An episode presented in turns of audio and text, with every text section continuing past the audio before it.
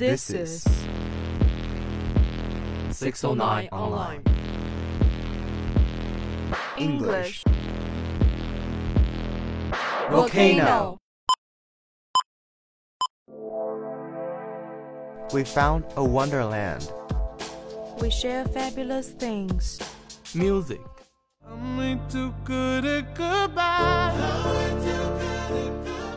Stories. Experts are unable to explain why the owls have suddenly changed their sleeping pattern. News. The United States looks forward to a new consultation on China's foreign NGO management law before the end of the year. Dialogue. But here we are. It's all good. Lana, I'm going to cut to the chase. You've already broken my heart. Shut up. No, you have, right? You can see. International thoughts. Global horizons. Open mind. Profound significance. Let's get together and set fire. Our English volcano. Volcano eruption.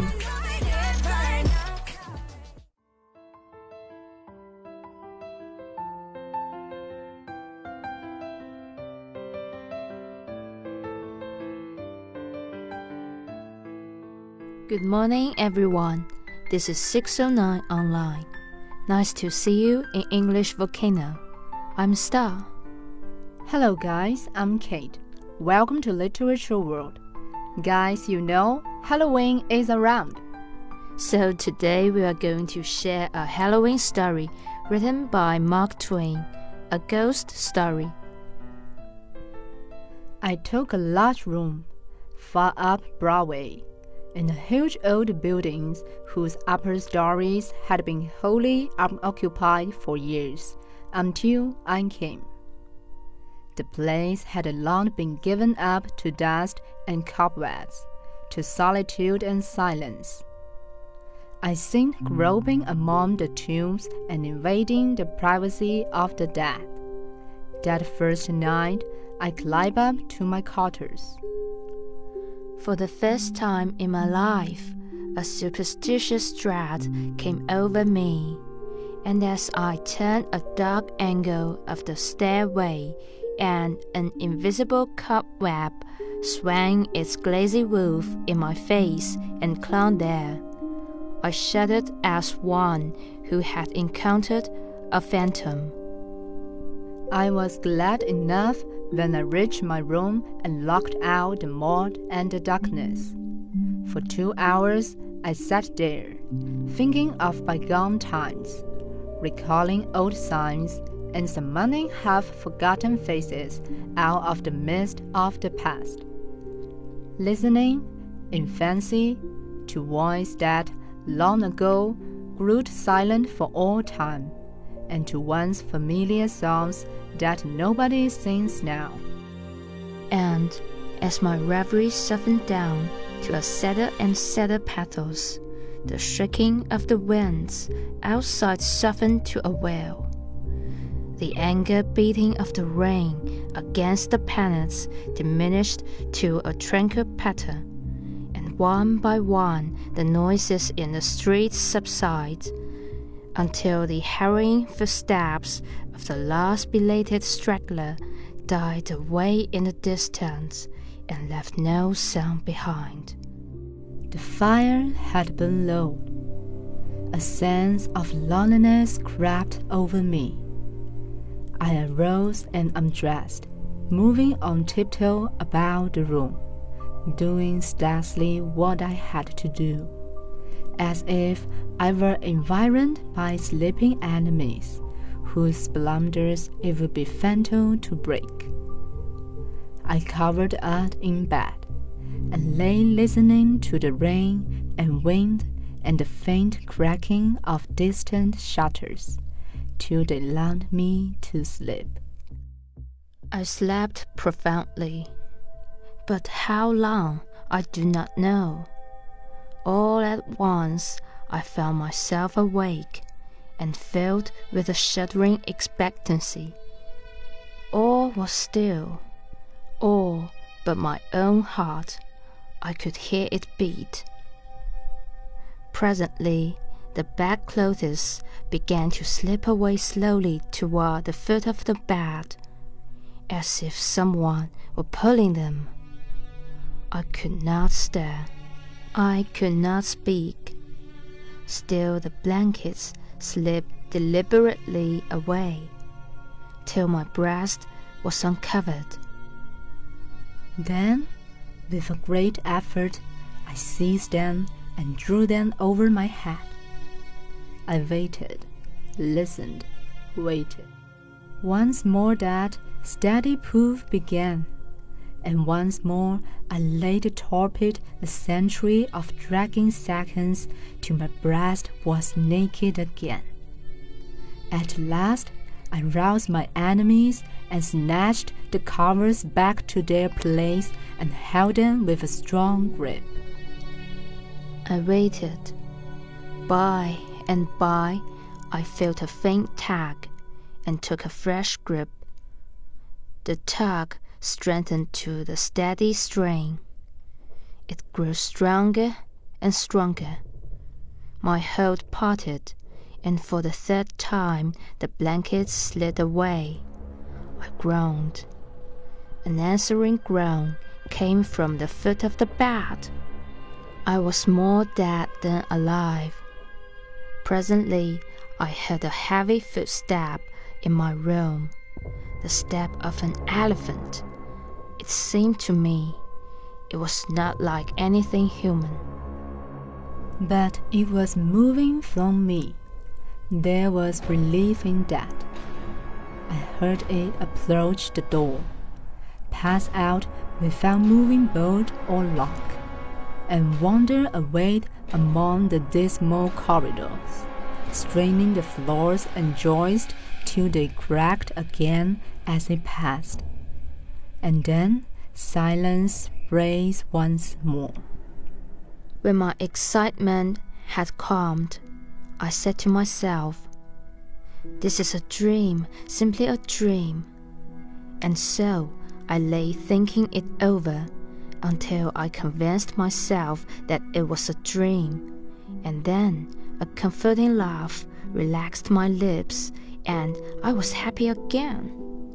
I got up and struck a light, and when I found that the locks and bolts were just as I had left them, Another soothing laugh welled in my heart and rippled from my lips. I took my pie and lit it, and was just sitting down before the fire. When down went the pie out of my nerveless fingers.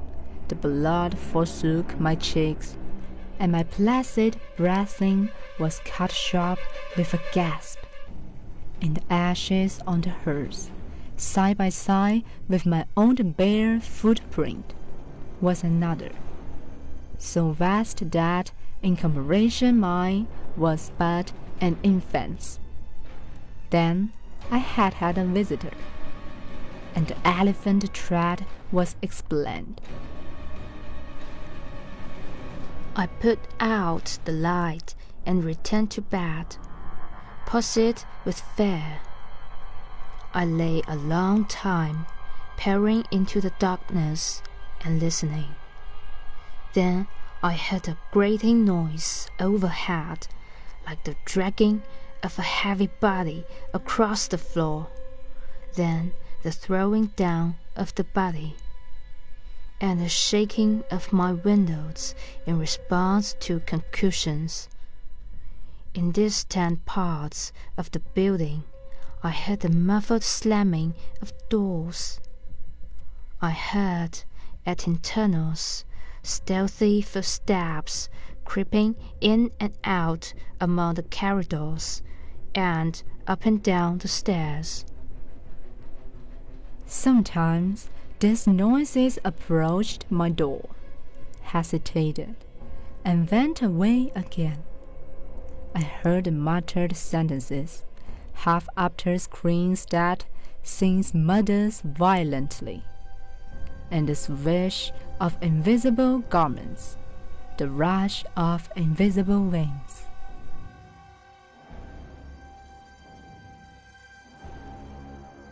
Then I became conscious that my chamber was invaded, that I was not alone. I heard sighs and breathings about my bed and my mysterious whisperings. They spattered liquidly and felt warm. Intuition told me they had turned to gouts of blood as they fell. I needed no light to satisfy myself of that. Then I saw pallid faces, dimly luminous, and white uplifted hands floating bloodless in air, floating a moment and then disappearing. The whispering ceased, and the voice and the sounds, and a sullen stillness follow. I waited and listened. I felt that I must have lied or die. I was weak with fear. I slowly raised myself toward a sitting posture, and my face came in contact with a clammy hand. All strength went from me apparently, and I fell back like a stricken invalid. Then I heard the rustle of a garment. It seemed to pass to the door and go out. When everything was still once more, I crept out of bed, sick and feeble, and lit the gas with a hand that trembled as if it were aged with a hundred years. The light brought some little cheers to my spirits.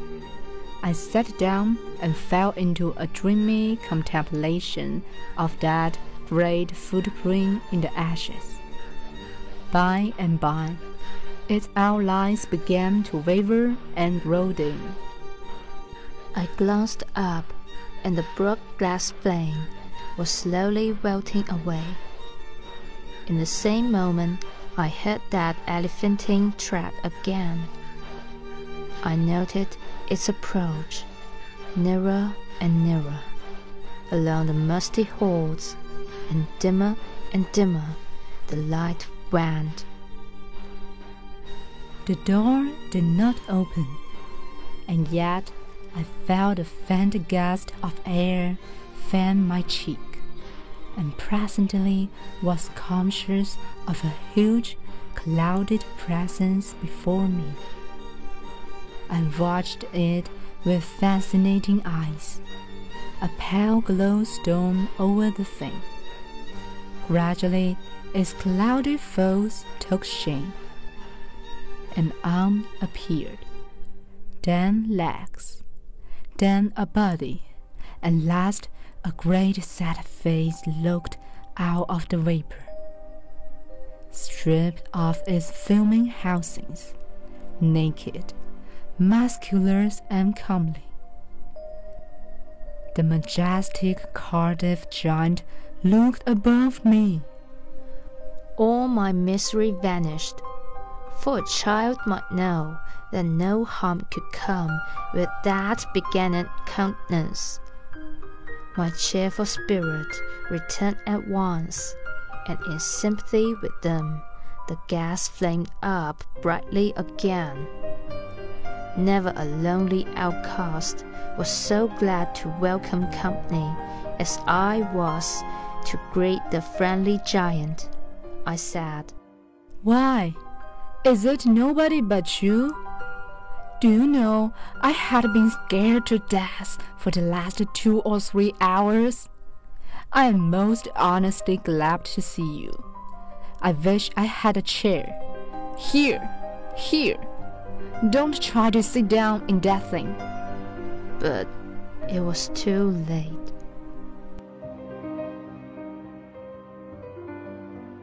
Okay, let's take a break.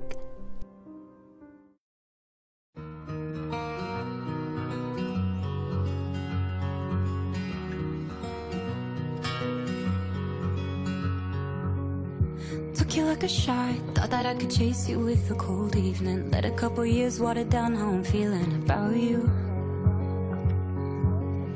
And every time we talk, every single word builds up to this moment. And I gotta convince myself I don't want it, even though I do. You could break my heart in two, but when it heals, it beats for you. I know it's forward, but it's true.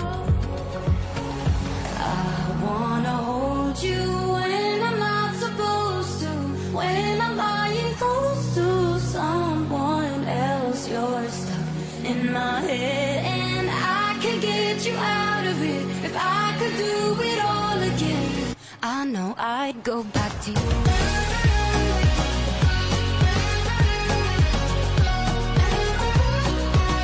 I know I'd go back to you.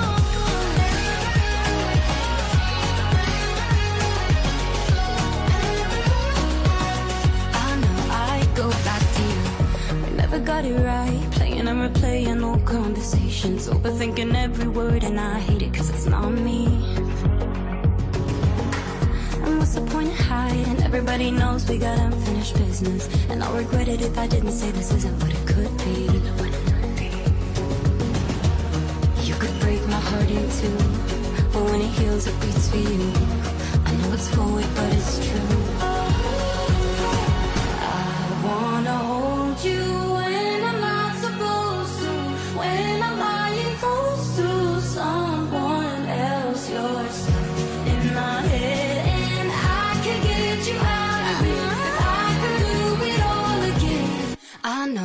Back to you.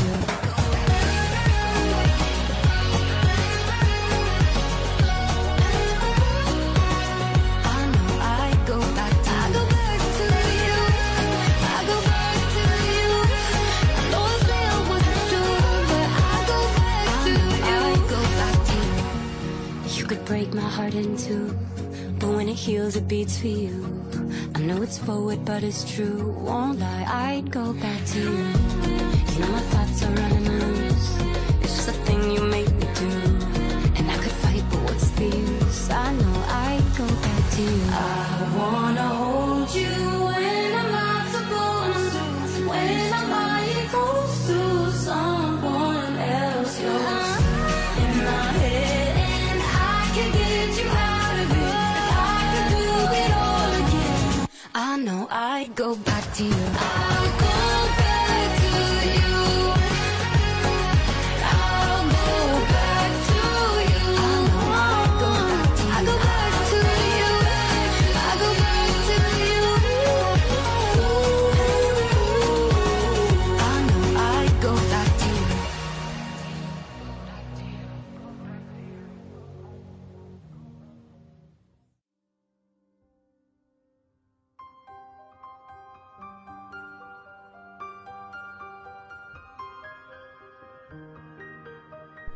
Welcome back. It was too late. He was in it before I could stop him, and down he went. I never saw a chair silvered so in my life. Stop! Stop! You run! Too late again. There was another crash, and another chair was resolved into its original elements. Confound it! Haven't you got any judgment at all? Do you want to ruin all the furniture on the place? Here, here, you petrified fool! But it was no use. Before I could arrest him, he had sat down on the bed, and it was a melancholy ruin. Now, what sort of a way is that to do? First, you come lumbering about the place bringing a legion of vagabond goblins along with you to worry me to death. And then, when I overlook an indelicacy of costume which would not be tolerated anywhere by cultivated people except in a respectable theater, and not even there if the nudity were of your sex. You pay me by racking all the furniture you can find to sit down on. And why will you? You ought to be ashamed of yourself. You are big enough to know better. Well, I will not break any more furniture. But what am I to do? I have not had a chance to sit down for a century. And the tears came into his eyes. Poor devil, I said. I should not have been so harsh with you, and you are an orphan too, no doubt. But sit down on the floor here. Nothing else can stand your weight, and besides, we cannot be sociable with you away up than above me. I want you down where I can perch on this high counting house stool and gossip with you face to face. So he sat down on the floor and lit a pipe which I gave him, threw one of my red blankets over his shoulders, inverted my seat bath on his head, helmet fashion, and made himself picturesque and comfortable. Then he crossed his ankles while I renewed the fire and exposed the flat, honeycombed bottoms of his prodigious feet to the grateful warmth. What is the matter with the bottom of your feet and the back of your legs? That they are gouged up so? Infernal chilblains. I cut them clear up to the back of my head, roasting out there on the Newell's farm. But I love the place. I love it as one loves his old home. There is no peace for me like the peace I feel when I am there. We talked along for half an hour, and then I noticed that he looked tired and spoke of it. Tired? he said. Well, I should think so. And now I will tell you all about it, since you have treated me so well. I am the spirit of petrified man that lies across the street there in the museum. I am the ghost of the Cardiff giant. I can have no rest, no peace, till they have given that poor body burial again. Now, what was the most natural thing for me to do? To make men satisfy this wish, terrify them into it. Then it occurred to me to come over the way and haunt this place a little. I feel that if I ever get a herring, I must succeed. For I had the most efficient company that perdition could furnish. Night after night, we have shivered around through these mildewed halls, dragging chains, groaning, whispering, tramping up and down stairs, to tell you the truth, I am almost worn out. But when I saw a light in your room tonight, I roused my energies again and went at it with a deal of old freshness. But I am tired out, entirely fagged out. Give me, I beseech you, give me some hope. I lit off my perch in a burst of excitement and explained. This transcends everything, everything that ever did occur. Why, you poor blunder old fossil, you have had all your trouble for nothing. You have been hunting a plaster cast of yourself. The real Cardiff giant is in Albany. I never saw such an eloquent look of shame, of pitiable humiliation, overspread a countenance before. The petrified man rose slowly to his feet and said, Honestly, is that true? As true as I am sitting here. He took the pint from his mouth and laid it on the mantel, then stood irresolute a moment, and finally said, Well, I never felt so absurd before. The petrified man has sold everybody else, and now the main fraud has ended my selling its own ghost. My son, if there is any charity left in your heart for a poor friendless phantom like me, don't let this get out. Think how you would feel if you had made such an ass of yourself. I heard his stately tramp die away, step by step down the stairs and out into the deserted street, and felt sorry that he was gone. Poor fellow! And sorrier still that he had carried off my red blanket and my bath bathtub.